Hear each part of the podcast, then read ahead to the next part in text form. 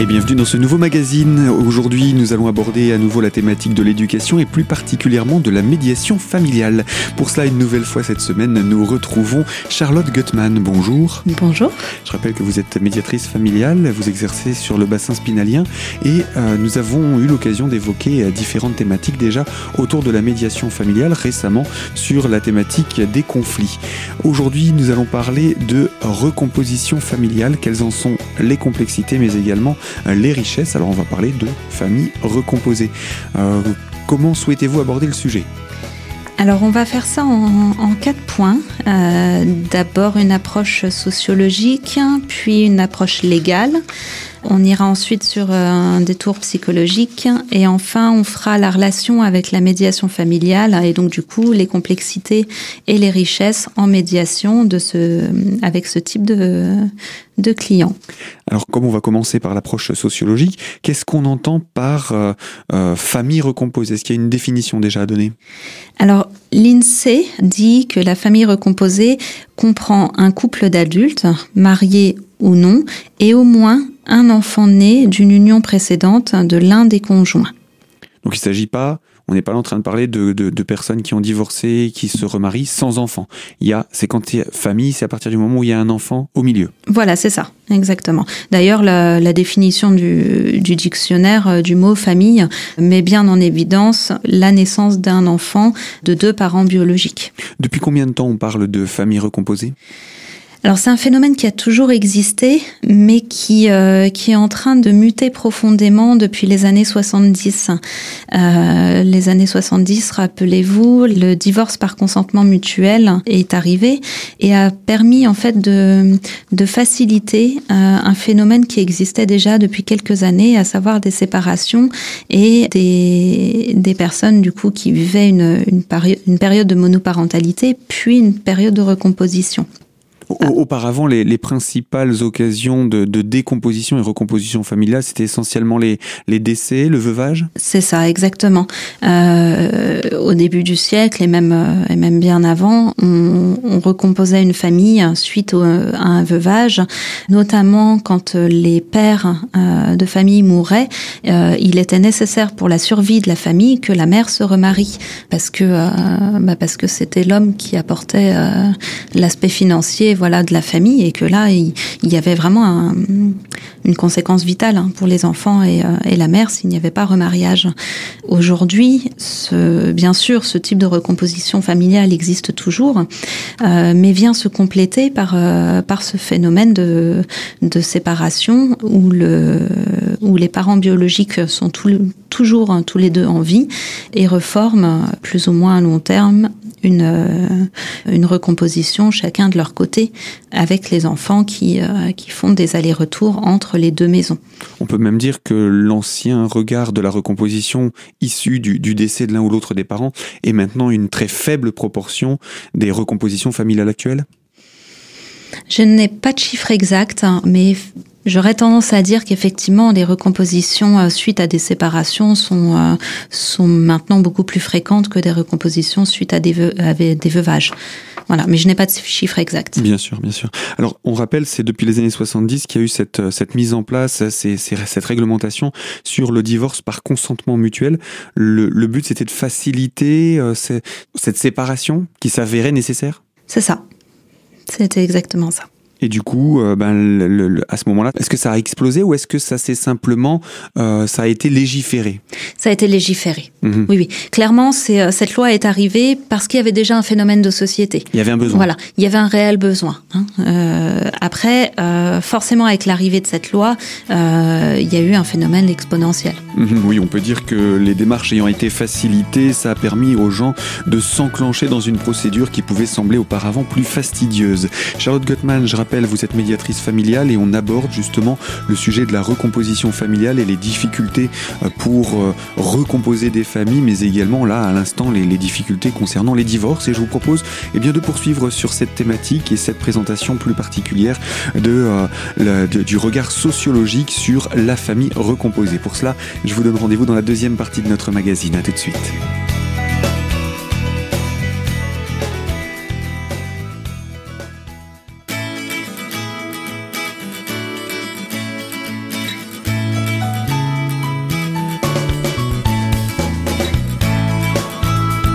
Deuxième partie de ce magazine consacré à la thématique de la médiation familiale et en compagnie de Charlotte Gutmann qui est, je le rappelle, médiatrice familiale. Nous abordons donc la partie sociologique de la recomposition familiale et euh, qui dit recomposition familiale dit, j'imagine, nouvelle forme de parentalité? Alors oui, d'ailleurs Maurice Godelier, qui est un grand sociologue, a travaillé sur cette notion de, parentalité et puis de parenté. J'ai envie de commencer par le citer et puis on expliquera un petit peu après ce qu'il a, ce qu'il a souhaité dire par là. Mhm. Donc il dit que s'affirment ainsi sous nos yeux de nouvelles formes de parenté qui, en fait, ne sont que des formes nouvelles de la parenté, c'est-à-dire des conduites sociales de parenté dédiées, disjointes, des liens biologiques qui rattachent les enfants à un homme et à une femme. C'est, ça peut paraître un peu compliqué comme ça, mais en expliquant ce que c'est que la parentalité et la parenté, ça va tout de suite devenir un peu plus clair. Mhm. La parentalité, c'est une étude du lien de parenté. La parenté, c'est ce qu'on appelle le lien de sang, en fait. Un père, un père biologique, une, biologique, une mère biologique, c'est un lien de parenté. Les, géniteurs, comme on dit. C'est ça, mhm. exactement. La parentalité, ça va être euh, l'étude de l'application concrète euh, de la parenté. De la parenté.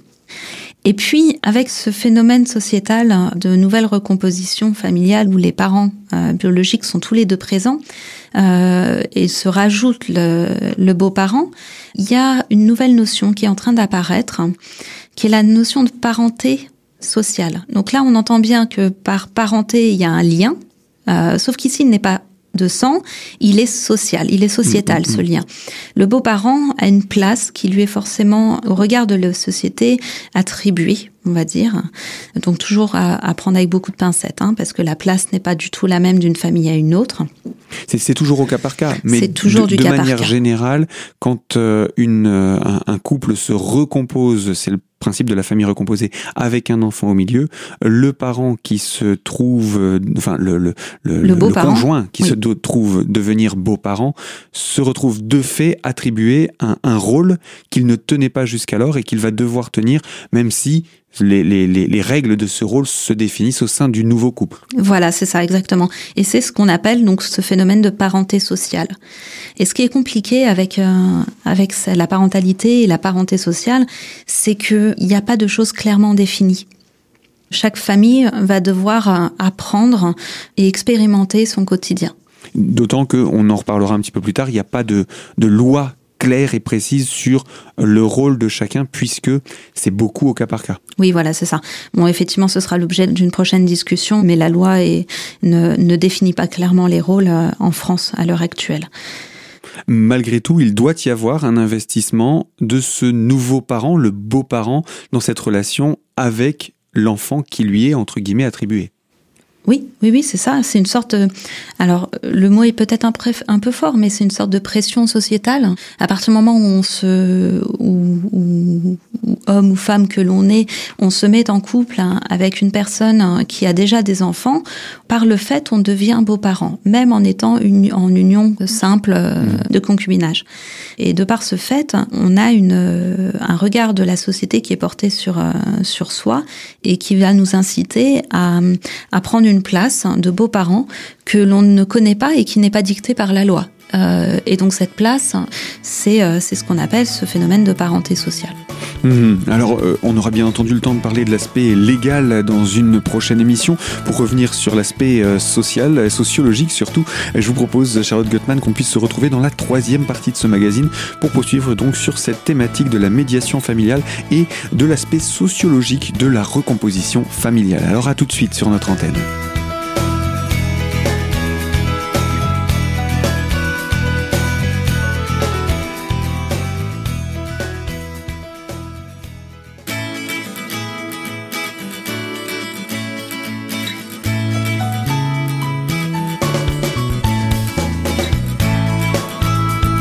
Troisième partie de ce magazine consacrée à la thématique de l'éducation et plus spécifiquement de la médiation familiale en compagnie de Charlotte Gottman, médiatrice familiale.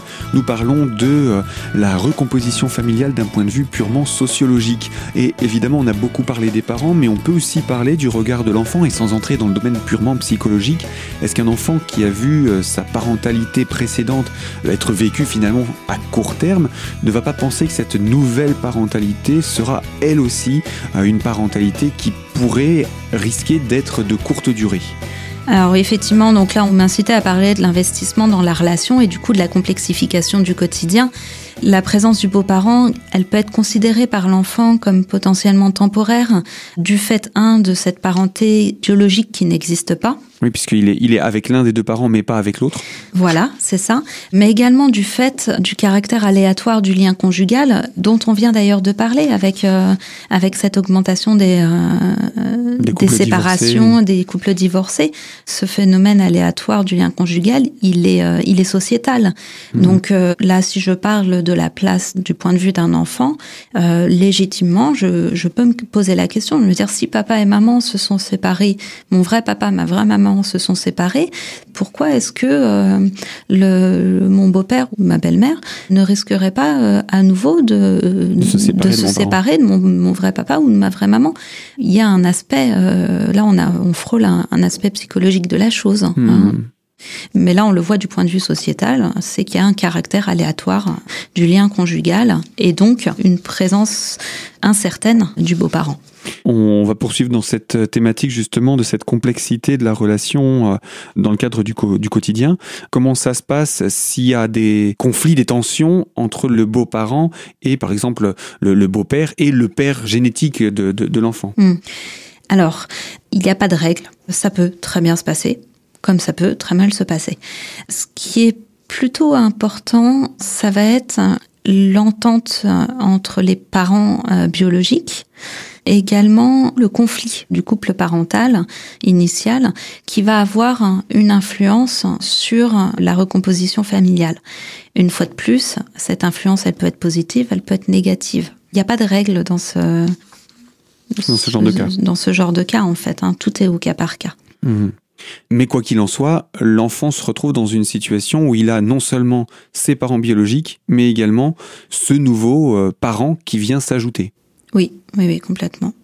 On, comment ça s'appelle? On parle de multiparentalité de... C'est ça, c'est tout à fait ça. Une sorte de, de pluriparentalité entre ce lien de sang et ce lien social qui apparaît et qui va questionner les rôles, les places et les fonctions de chaque membre de cette recomposition familiale tant le vrai parent, le parent biologique, que le beau-parent.